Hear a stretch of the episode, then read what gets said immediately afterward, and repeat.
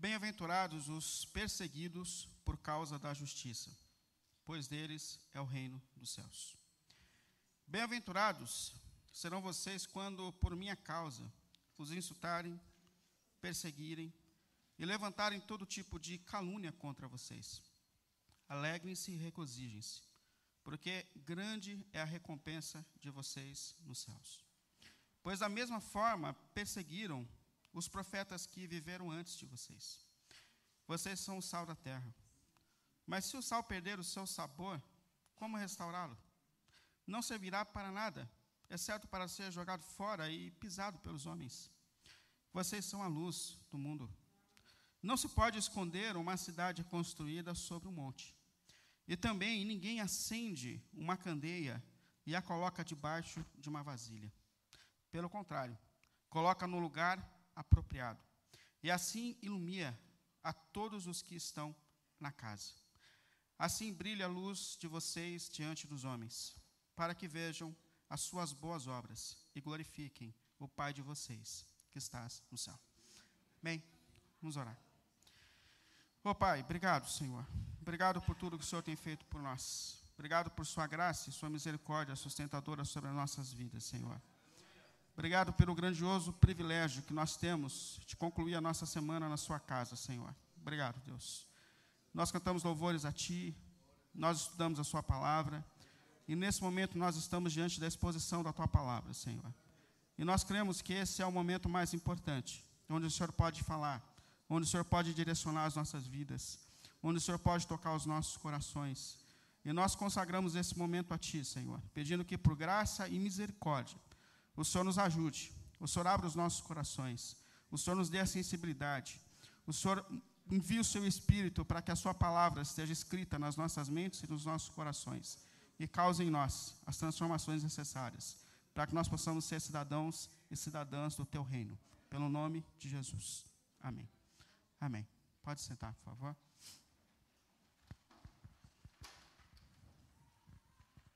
Sabe que essa semana eu fui à reunião de pais e mestres do meu filho, reunião da escola, e, e em um determinado momento, uma das coordenadoras veio com esse cordãozinho nas mãos e deu um na mão de cada pai. E eu já fico apreensiva, porque eu não gosto de, de gincana, de nada. Eu já falei, meu Deus do céu, o que, que eles vão fazer com isso? E ele falou, eu quero fazer uma dinâmica com vocês. Aí deu esse cordãozinho. E terminou um tempo. E falou que o nosso desafio seria dar a maior quantidade possível de nós nesse cordão, com uma mão só e sem encostar em nada. Mas você imagina, não podia encostar em nada. E eu comecei, ela determinou o tempo, e eu, com meu espírito competitivo, infantil, eu comecei a tentar dar nó no negócio, e comecei a competição intensamente. Quando acabou o tempo, eu consegui dar quatro nós, com uma mão só, sem relar em nada. Aí eu olhei para o lado, e eu vi que o pai do lado tinha dado um nó só. Eu falei, vixe, detonei, né? Arrebentei. Quatro nós eu dei. Só que o problema é que a competição não tinha acabado aí.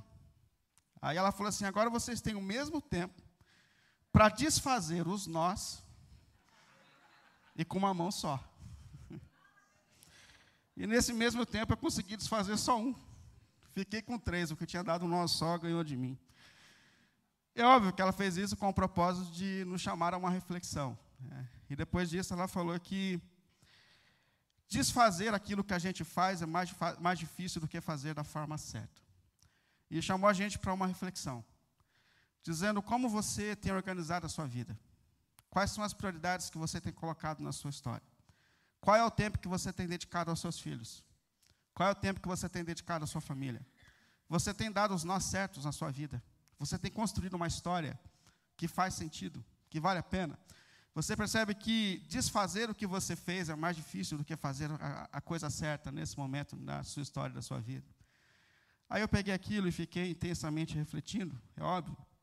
E pensei sobre tudo isso que a gente tem conversado aqui na IAP da Vila desde o começo do ano. Porque a gente começou esse ano, no final de janeiro, falando nas. refletindo nas palavras do Eclesiastes, que foi o sábio Salomão. Um homem que buscou sentido na vida daquilo que ele chamou de uma vida debaixo do sol. Salomão foi um homem que, em algum momento da sua existência, se desconectou do Deus Criador. Começou bem, mas em algum momento ele rompe com Deus. Ele toca a vida distante de Deus, naquilo que ele chama de uma vida debaixo do sol. E, e ele começa a buscar sentido para a sua vida a partir das coisas dessa vida. Então ele começa a buscar sentido nos empreendimentos, ele se envolve em grandes empreendimentos, ele acha que as grandes construções, os seus grandes empreendimentos trariam saciedade à sua alma. Aí depois ele se envolve com o dinheiro, ele ganha muito dinheiro. Salomão foi o homem mais rico dos seus tempos. Salomão tinha tudo que queria. Mas aí a sede não é saciada e ele continua essa busca. E ele fala que ele mergulhou na busca por conhecimento, estudou, terminou a faculdade, fez pós-graduação, fez mestrado, fez doutorado, mas o vazio continuou na alma. Continuou na alma. Então ele falou: falta o amor na minha vida. E ele mergulhou. Quando ele viu, tinha mil mulheres em casa. E por fim, ele fala: Eu não neguei um desejo sequer ao meu coração. Pensa o homem que viveu nessa vida e que não negou um desejo sequer ao seu coração. Tudo que o coração humano pode desejar, Salomão viveu e Salomão desfrutou. E por fim, ele conclui a sua jornada dizendo: Quer saber? Tudo é vazio, tudo é vaidade. Nenhuma das conquistas dessa vida são capazes de preencher o vazio do coração humano. Nada disso. E a última fala dele é: seja temente a Deus. Busque viver uma vida séria no seu relacionamento com Deus. Faça a sua vida e organize a sua vida a partir dos valores do reino de Deus. Porque só Ele pode, de fato, preencher o vazio da alma. Só Ele pode dar o verdadeiro sentido à nossa existência. Partir disso, então, a gente saiu de Salomão e foi para Jesus. Porque se Salomão não achou, Jesus sabe o que é. E a gente começou a refletir nessa felicidade, ou naqueles que são felizes aos olhos de Deus, e não de acordo com esse mundo, com essa realidade, mas aos olhos de Deus. E o que nós vimos e estamos vendo com Jesus é que a felicidade para Jesus, de fato, não está nas conquistas externas dessa vida. Que Jesus ele coloca a gente para um caminho para dentro de nós mesmos. Que felizes são aqueles que estão sendo transformados. A felicidade verdadeira é algo que está acontecendo em nós, dentro de cada um de nós, na transformação da nossa essência. É aqui que acontece essa verdadeira felicidade. Por isso ele diz que felizes mesmo são aqueles que estão sendo transformados de dentro para fora. São os pobres de espírito, os humildes, aqueles que choram, são os mansos, os humildes no seu relacionamento com Deus e com o próximo. Os felizes são aqueles que têm fome e sede de justiça, que começam em si mesmo. É uma fome, um desejo de ser transformado, de mudar de vida, de todo dia lutando contra si mesmo. Felizes para Jesus são os misericordiosos, que manifestam misericórdia, amor, diante do erro do outro, porque sabe que foi alcançado por misericórdia. Felizes são os puros do coração, os que são, estão sendo transformados de dentro para fora, felizes para Jesus, são os pacificadores, que constroem pontes, tanto do relacionamento do ser humano com Deus, quanto dos relacionamentos dos seres humanos com seres humanos. Esses são os felizes aos olhos de Jesus. E todas essas são virtudes do próprio Cristo, ou da natureza de Cristo. Jesus é tudo isso. Todas essas virtudes fazem parte da natureza do próprio Senhor, que Ele derrama sobre nós e que Ele está construindo em nós, do que Ele está fazendo em nós. E a última bem-aventurança, pelo menos dessa série, porque as bem-aventuranças não se limitam a esse episódio do Evangelho. As bem-aventuranças estão em toda a palavra de Deus. Mas nessa primeira série que Jesus fez sobre esse caminho de felicidade, a última bem-aventurança aponta para a gente uma verdade, se a gente quiser viver dessa maneira que Jesus está falando e ensinando. Ele mostra que nem sempre as virtudes de Cristo em nós nos tornarão as pessoas mais atraentes a esse mundo. E que, se nós nos tornarmos parecidos com o nosso Senhor, assim como Jesus, por vezes, foi hostilizado, desprezado e às vezes até odiado, é normal que a gente também sofra, por vezes, essa mesma utilidade, esse mesmo desprezo no mundo no qual nós estamos inseridos. Por isso ele disse: Bem-aventurados os perseguidos, os perseguidos por causa da justiça. Eu gosto da tradução de Eugene Peterson, que ele diz assim na Bíblia a mensagem: ele diz: Abençoados são vocês cujo compromisso com Deus chega a atrair a perseguição e a hostilidade das pessoas. Bem-aventurados são vocês. A questão é: o que é que atrai a perseguição? Porque os bem-aventurados de Jesus são perseguidos nessa vida. O que é essa perseguição? E antes de falar sobre essa perseguição, eu queria falar sobre aquilo que não é essa perseguição. Porque há uma possibilidade muito grande da gente confundir o que Jesus está dizendo aqui. E Jesus falou: Bem-aventurados são os perseguidos por causa da justiça. Por causa da justiça. Então não é uma causa qualquer. Mas, de fato, a gente pode confundir essas perseguições que na vida cristã ou na jornada da vida a gente sofre por vezes. Por exemplo, por exemplo, a gente pode sofrer porque a gente tem uma natureza difícil. A nossa maneira de falar, a nossa maneira de tratar as pessoas, a nossa arrogância, o nosso tom de voz, atrai a hostilidade das pessoas e a gente fala: não, eu sou perseguido porque eu sou um servo de Jesus. Não, não é. É perseguido porque tem uma natureza difícil, pela maneira que trata as pessoas. Ou a gente pode confundir essa perseguição com fanatismo religioso. Porque, vou falar para você, tem gente que só fala de igreja, só fala de crente. Tem gente que trata todo mundo como se fosse crente. Tem gente que trata todo mundo como se fosse da igreja. Chama outro de varão, de varoa, né, de, de, de irmão. E não tem consciência de que nem todo mundo pertence ao reino de Deus. É, vive no mundo como se todo mundo vivesse dentro da igreja. E isso, de fato, torna a gente chato para o mundo. Isso gera hostilidade no ambiente de trabalho, na família. Gente que não tem bom senso de desenvolver um diálogo saudável. Só fala igreja, igreja, igreja, igreja. Calma, gente, calma. Um dos caminhos mais efetivos para que a gente possa pregar o evangelho é aprender a ouvir as pessoas. Escute primeiro. No momento certo, a gente vai falar. Mas escute primeiro. Isso é extremamente importante. Mas também não é, também não é, e aqui eu preciso de muito tato para falar com isso, mas também não é uma luta por questões externas à vida, por causas externas à vida. E eu queria usar aqui as palavras de um dos pastores mais importantes da história, que foi o Dr. Lloyd Jones. Ah, o pastor, pastor Lloyd Jones, antes dele se tornar pastor, ele foi médico. E ele decidiu ser médico, porque quando ele tinha 10 anos de idade, a casa onde ele morava com a família pegou fogo. E ele sabe que ele só sobreviveu por uma intervenção da parte de Deus.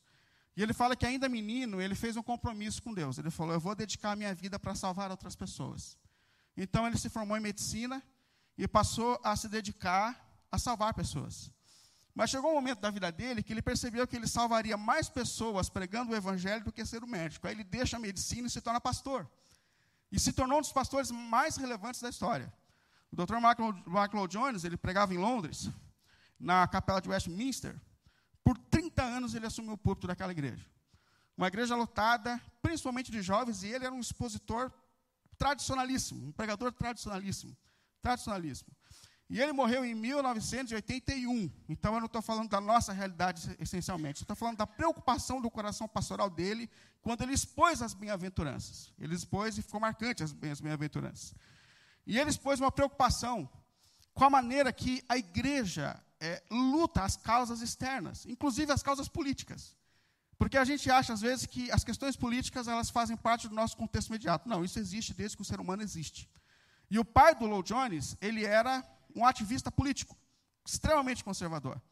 E o que ele coloca aqui é extremamente importante, pelo menos para mim. Por quê? Porque ele falou que é óbvio que a igreja ela tem princípios diferentes da sociedade na qual ela tem inserido. É óbvio que ela tem. É óbvio que tem. Isso é natural e é normal. Mas aí o Dr. Lloyd Jones ele fala assim, só que a postura radical da igreja, a postura radical da igreja, por vezes fechou as portas do reino de Deus para aqueles que pensam diferentes. E essa é a questão. A postura radical da igreja passa uma mensagem de ódio, passa uma mensagem de hostilidade, passa uma mensagem de rejeição. E ele fala assim: se nós somos discípulos de Jesus, nós temos interesse em todas as almas. Porque a gente sabe que o desejo de Deus é que todo ser humano se converta. Não é isso que a Bíblia fala? Que o desejo de Deus é que todo ser humano se converta. Portanto, ele fala, cuidado. E isso é uma preocupação que ele tinha em 1981. Ele morreu, ele pregou isso antes. Mas ele fala: cuidado com o posicionamento radical, porque por vezes a mensagem que a gente passa é de hostilidade, de ódio. E se nós somos seguidores de Jesus, nós temos interesse em todas as almas. Nós somos pregadores do Evangelho, da graça e da justiça. Cuidado com isso. E se nós seguirmos a Jesus, o que a gente percebe é que Jesus nunca fechou as portas do reino para qualquer tipo de pessoa, muito pelo contrário.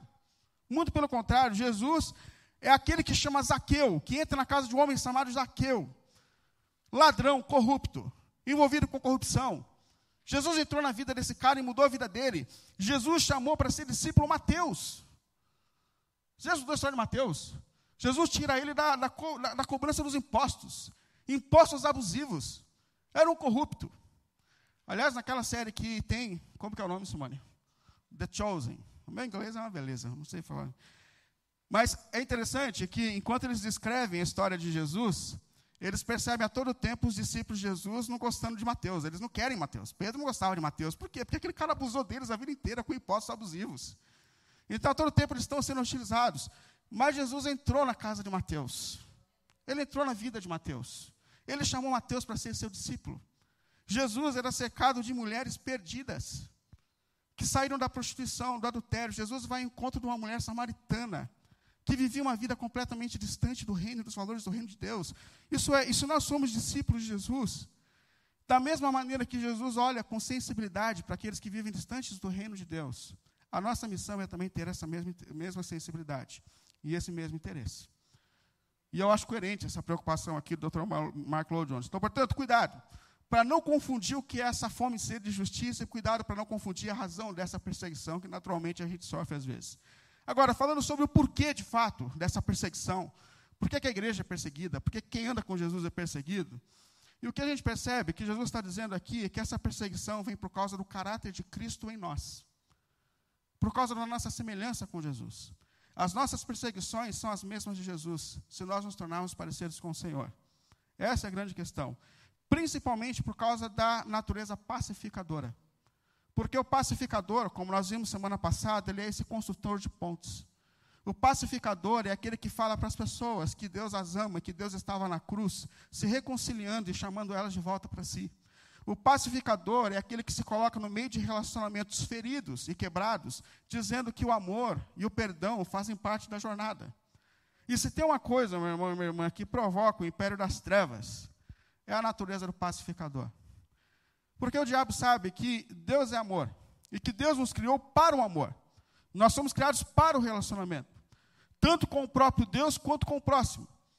E o pacificador é justamente esse que luta para que relacionamentos com Deus e com as pessoas seja restaurado. Então, assim, se há uma luta intensa das trevas, do mal, para que isso não se torne uma realidade, é justamente contra a pacificação, porque o pacificador é esse que constrói e reconstrói pontes reconstrói pontes. E é interessante que Jesus fala que essa perseguição vem de três maneiras. Ele fala: bem-aventurados bem ou felizes são vocês quando vocês é, forem insultados. É, o insulto aqui é uma palavra de ofensa, é uma palavra de desprezo, é uma difamação. Jesus falou: bem-aventurados são vocês quando vocês forem perseguidos. Isso é perseguição. É, são lutas que a igreja enfrenta às vezes, ou na nossa realidade deveria enfrentar mais, mas que crentes pelo mundo todo estão enfrentando por causa da sua fidelidade a Jesus. Ou são, são, são perseguições que vêm quando disserem contra vocês todo tipo de mentira e calúnia.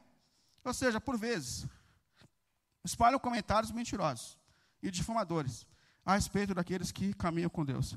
E sabe o que é interessante? Foi assim com todo mundo que foi fiel a Deus. Foi assim com todo mundo que decidiu caminhar com Deus. Isso é desde o começo da história. Caim matou Abel. Mas você já pensou? Por que Caim matou Abel? O que, que Abel fez para Caim ao ponto de despertar o ódio de Caim para que ele o matasse? Já pensou sobre isso? O João falou assim, 1 de João 3,12, explicando isso. Não sejamos como Caim, que pertencia ao maligno, e matou o seu irmão.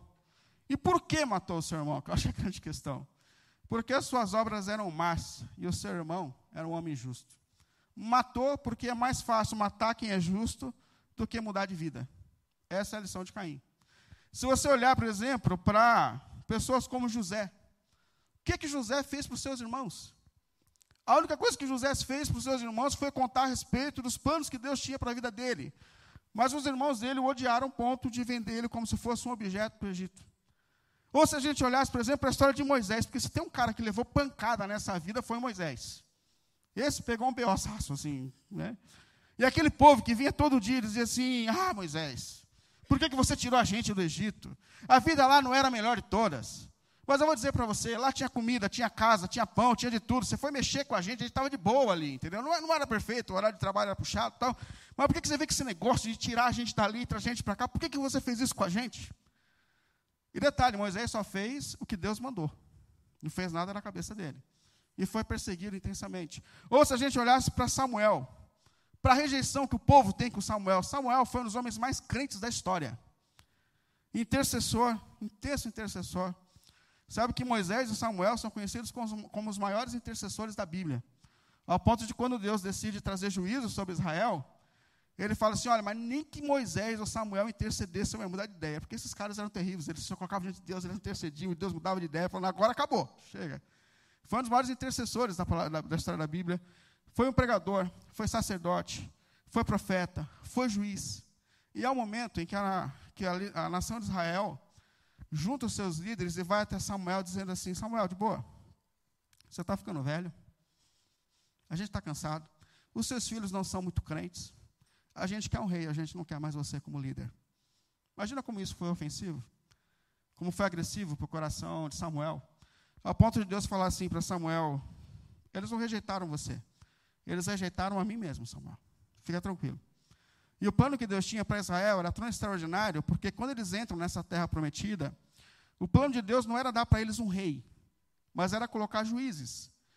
Por quê? Porque a ideia de Deus sempre foi que o crente vai ter um relacionamento direto com Deus. E os juízes iam apaziguar os conflitos. Mas nunca foi essa ideia de que o líder manda e o povo segue. Não é isso. O reino de Deus é um reino de sacerdotes de pessoas que buscam pessoalmente um relacionamento com Deus, que têm uma vida de oração, que buscam conhecimento da palavra, que lutam todos os dias para viver segundo a vontade de Deus. Então, o plano de Deus era esse. Quando eles falaram, não, a gente não quer isso, a gente quer um rei que manda por nós, que fala para onde tem que ir, que ora por nós se possível, que lê a palavra por nós, que faz por nós. Esse negócio foi extremamente ofensivo. E não só Samuel, mas quando a gente olha, por exemplo, para a história de Daniel. Quando as pessoas decidiram perseguir Daniel, eles disseram que estavam procurando uma razão para acusá-lo. Pensa, os caras estão procurando uma razão para acusar, estão procurando uma razão para poder condenar, para falar mal. Coisa terrível. O cara era discreto, o cara era justo, o cara pagava as contas dele, o cara vivia bem, ele não fazia nada, mas mesmo assim ele despertou a hostilidade e a perseguição da sua geração. Ou Neemias, ou na, quando a gente fala do contexto da própria igreja primitiva, em Atos capítulo 7, a Bíblia fala que um homem chamado Estevão, diácono, cheio do Espírito de Deus, pregou o Evangelho para as pessoas. E as pessoas o odiaram a tal ponto que o apedrejaram até a morte.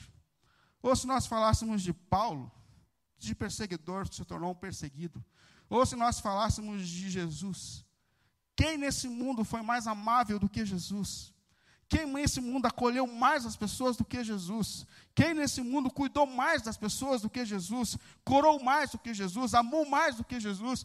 E pensar que as mesmas pessoas que foram abençoadas por Ele, que ouviram as suas pregações, são aquelas que estavam gritando depois na cruz: pode crucificar, porque esse a gente não quer. Ou seja, todos aqueles que, de alguma maneira, decidiram simplesmente ser fiéis a Deus e andar com Deus, receberam naturalmente, por vezes, a hostilidade do mundo a hostilidade dessa natureza corrompida do ser humano e a rejeição das pessoas. Agora, qual é a motivação que Jesus nos dá para que a gente persista, apesar dos desafios dessa jornada? O que Jesus tem para dizer? Primeiro, alegrem-se e regozijem-se. Alegrem-se e regozijem-se. Por quê? Porque grande é a sua recompensa nos céus. Percebe que Deus está dizendo para mim e para você que se nós decidimos entrar por esse caminho, que Jesus está mostrando. Nem sempre, de fato, a vida será mais fácil, a mais simples ou a mais aceita. Mas ele está dizendo que esse é o caminho do reino dos céus. Esse é o caminho do reino dos céus. Nada nessa vida, Jesus está dizendo, nenhum desafio dessa vida pode ser comparado à eternidade que Deus preparou. Nada, nada. Portanto, alegre-se. Se você tem sofrido hostilidade, se você por vezes percebe que não é o mais atraente ou mais atraente, alegre-se. Porque o que Deus preparou para você não pode ser comparado às lutas e às questões dessa vida. Como disse o escritor aos Hebreus, não abram mão da confiança que vocês têm em Deus. Ela será ricamente recompensada por Ele. Não abram mão, não abram mão. Mas, em segundo, por que, que nós devemos lutar, apesar das perseguições? Porque as nossas lutas nessa vida nos tornam parecidos com o nosso Senhor e com aqueles que vieram antes de nós. Essa é a questão. Isso nos faz parecidos com o Senhor. Isso nos faz parecidos com aqueles que seguiram o Senhor na vida e na história.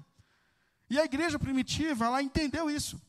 A igreja primitiva chegou a se alegrar diante das perseguições. Atos 5:41 diz que os apóstolos saíram do sinédrio felizes, felizes. Pensa nisso, felizes por serem dignos de, e considerados dignos de serem humilhados em nome do Senhor. Que loucura isso!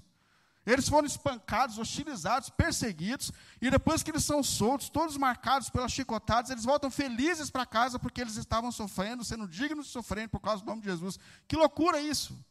Ou quando o apóstolo Paulo, em Atos 16, ele e Silas pregam intensamente o evangelho na região da Macedônia, e eles são presos, são intensamente chicoteados. E depois de chicoteados, eles são jogados no interior da prisão, só que o texto fala que quando era meia-noite, aqueles homens com as costas sangrando cantavam intensos louvores a Deus e todos escutavam. Percebe? É isso que nos torna enfrentar por vezes a hostilidade, os desafios dessa vida. É justamente o que nos torna parecidos com o nosso Senhor, com aqueles que seguiram ao nosso Senhor. Por isso essas lutas não deveriam assustar a gente. Mas em terceiro lugar e último, a gente persiste porque o caráter de Cristo em nós influencia e muda a história. Isso é extraordinário. Porque quando Jesus fala para a gente sobre essas bem-aventuranças, sobre esse caráter essa natureza mudada pela de Cristo, ele sabe, meu irmão, que nós não seríamos o tipo de gente mais admirada por esse mundo. Ele sabe disso. Ele sabe que um homem que não tem esse instinto de ficar rico, de se tornar o mais poderoso, não é o mais admirado por esse mundo. Não é o mais admirado por esse mundo. Ele sabe que uma mulher que não está vivendo todos os dias para alcançar um corpo perfeito, ela não é a mais admirada por esse mundo. Ele sabe disso. Ele sabe que um menino, um rapaz, que não senta nas suas rodas de amigos para falar a respeito das suas experiências sexuais, do que ele tem vivido, esse não é o mais atraído de todos os homens. Ou uma moça que espera o tempo de Deus, que não se entrega, ela não é a mais atraente de todos os homens. Jesus sabia disso. Mas aí, diante disso, Jesus diz: por causa de vocês, esse mundo ainda não se corrompeu totalmente. E aí que ele estende a sua, a sua fala dizendo: vocês, vocês que são diferentes, vocês que são revestidos do caráter de Cristo, vocês são o sal dessa terra. Vocês são o sal dessa terra. Essa terra ainda tem sabor, essa terra ainda não se, não se corrompeu definitivamente. Porque tem gente revestida do caráter de Cristo se envolvendo com esse mundo. Isso é extraordinário, irmãos. Pensar que isso ainda algo tem sido preservado nos valores do reino é porque tem gente com o caráter de Cristo, que se reveste com o mundo, que se reveste com a história. Quando Deus decidiu destruir Sodoma e Gomorra, a justificativa não foi a depravação daquelas pessoas. Quando Deus decidiu destruir Sodoma e Gomorra, ele disse: Eu vou destruir porque não há ali um justo sequer. Percebe? Não há mais ninguém que faça diferença, não há mais ninguém que ainda busque o Senhor, não há ninguém ainda que viva ali como parecido com Jesus e buscando a Deus. Não há ninguém. Mas graças a Deus por esses que estão sendo revestidos do caráter de Cristo, porque eles preservam a história e o mundo. E mais do que isso, vocês são a luz do mundo, a luz do mundo. E essa fala de Jesus é tão importante porque, por vezes, eu me deparo com essa realidade de que a igreja teme a influência do mundo nela. Por vezes a gente entende que a igreja tranca as portas e se fecha porque a gente tem medo de que esse mundo invada a igreja. Mas quem traz o mundo para a igreja é a própria igreja. É a própria igreja. Mas o que Jesus disse não foi que a porta da igreja estaria fechada. Quem está com as portas fechadas é o império das trevas. As portas do inferno não resistirão, ele diz. Ou seja, quem está recuado, quem está assustado, quem está com medo é o inferno, não é a igreja. Porque pessoas que se revestem da natureza e do caráter de Cristo entram nesse mundo manifestando Cristo para todas as pessoas e para todos os lugares. Portanto, bem-aventurados são vocês, felizes são vocês, porque vocês avançam manifestando Cristo no mundo, na história e em todos os lugares. E ele já profetizou que eles não resistirão não resistirão. Não somos nós que tememos. Não somos nós que tememos. É o inferno que teme, porque ele sabe que pessoas que são bem-aventuradas e parecidas com Cristo invadem esse mundo, manifestando a natureza do nosso Redentor em todos os lugares. E eu queria justamente concluir te chamando a essa reflexão. Nós somos esses felizes aos olhos de Jesus. Nós somos esses que estão sendo transformados de dentro para fora. Isso tem acontecido na minha vida, isso tem acontecido na sua vida. Você está entre esses felizes aos olhos de Jesus. Primeira observação que eu faço: essa é uma obra que só Jesus é capaz de fazer em nós. Portanto, se você não entregou a tua vida a Cristo ainda, preciso te dizer que só Jesus é capaz de fazer isso na sua vida. Só Jesus é capaz de fazer isso na sua história. Só Jesus é capaz de fazer. Agora, se você já se entregou a Jesus e sua vida pertence a Ele, Você tem sido essa manifestação viva do Espírito de Jesus, da natureza de Jesus, aonde Deus tem te colocado. Você tem vivido essa missão de ser luz, de ser sal, de manifestar as virtudes do seu Redentor aonde você tem sido colocado por Deus. A minha oração, e eu concluo isso que a gente tem falado aqui, é que nós sejamos esses felizes aos olhos de Deus. Que nós sejamos essa comunidade que luta para viver essas transformações de dentro para fora, no mais íntimo nosso ser. Que nós sejamos esses cidadãos do reino dos céus, porque Jesus começa falando que felizes são nós, são os, que, os humildes, porque eles são cidadãos do reino. E felizes são os perseguidos, porque eles são cidadãos do reino dos céus. Esses que entram por um caminho que, no fim dessa jornada, estarão no novo céu e na nova terra. Que Deus nos faça os felizes aos seus olhos, por sua graça, pelo nome de Jesus. Amém? Vamos ficar em pé?